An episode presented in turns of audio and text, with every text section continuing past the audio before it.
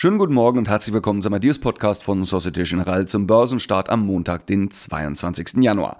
Es bleibt dabei, der DAX ist im neuen Jahr bisher auf Richtungssuche. Mal ist eine Woche gut, mal ist eine Woche schlecht. Die vergangene Woche fällt in die zweite Kategorie. Unter dem Strich gab der DAX nämlich knapp 1% ab. In den USA läuft es bisher besser, das zeigt auch der Blick auf die Schlusskurse vom Freitag. An der Wall Street steht da ein sattes Grün. Am stärksten zeigten sich mal wieder die Tech-Werte bzw. der Nasdaq 100. Der eilt aktuell von einem Rekordhoch zum nächsten. In Asien ist das Bild gemischt, das sind wir aus den vergangenen Tagen ja bereits gewöhnt. Der Nikkei schloss wie so häufig zuletzt deutlich im Plus. Der Hang Seng und der Shanghai Composite lagen dagegen kurz vor Handelsende klar im Minus. Was wird heute bzw. in dieser Woche alles wichtig? Es gibt einige spannende Termine. Auf der Konjunkturseite sticht vor allem die EZB-Sitzung am Donnerstag ins Auge.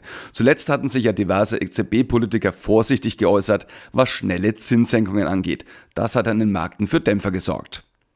Dann nimmt die Bilanzsaison langsam aber sicher Fahrt auf. In den USA haben wir ja schon einige interessante Bilanzen gesehen, vor allem von den Banken.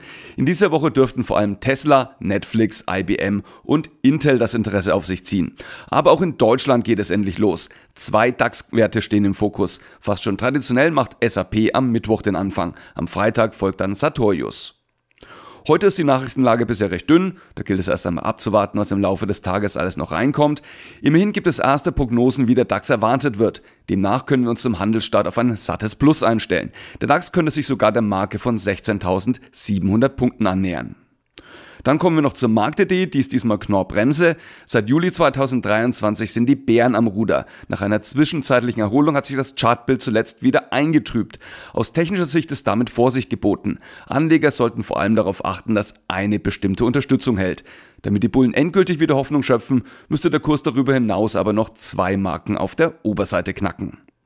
Wo sich diese Marken befinden, erfahren Sie wie gewohnt in einer ausführlichen technischen Analyse unter www.ideas-daily.de. Außerdem finden Sie dort passende Produktideen. Das war der Ideas Podcast von Societe Generale zum Börsenstart am Montag, den 22. Januar. Mein Name ist Andreas Agli. Wenn Sie mögen, hören wir uns morgen an gleicher Stelle wieder. Machen Sie es gut.